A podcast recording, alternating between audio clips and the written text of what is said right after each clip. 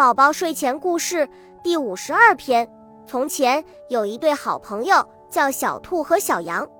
一天，小兔和小羊高兴地到老师家去学画画。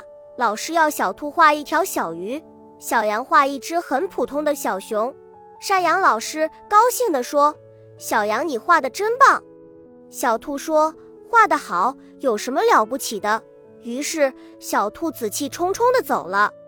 第二天，小羊在街上碰见小兔了。小羊说：“昨天没等小羊说完，小兔就说：‘你敢和我比口算吗？’”小羊说：“好吧。”小兔子不小心算错了，算成了四八三十三了，而小羊算得又准又快。小兔子又说：“你敢和我比写字吗？”结果。小兔子写错了很多字，小羊写的又漂亮又工整。这一次，小兔子彻底服气了。喜欢和别人比较不是坏事，只有竞争才会有进步。但是，它应该也像小羊一样，做事认认真真的，这样才会有进步。